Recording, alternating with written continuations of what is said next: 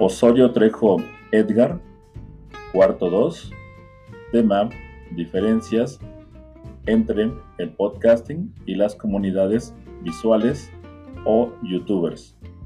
Y comenzamos a explicar las diferencias en este audio.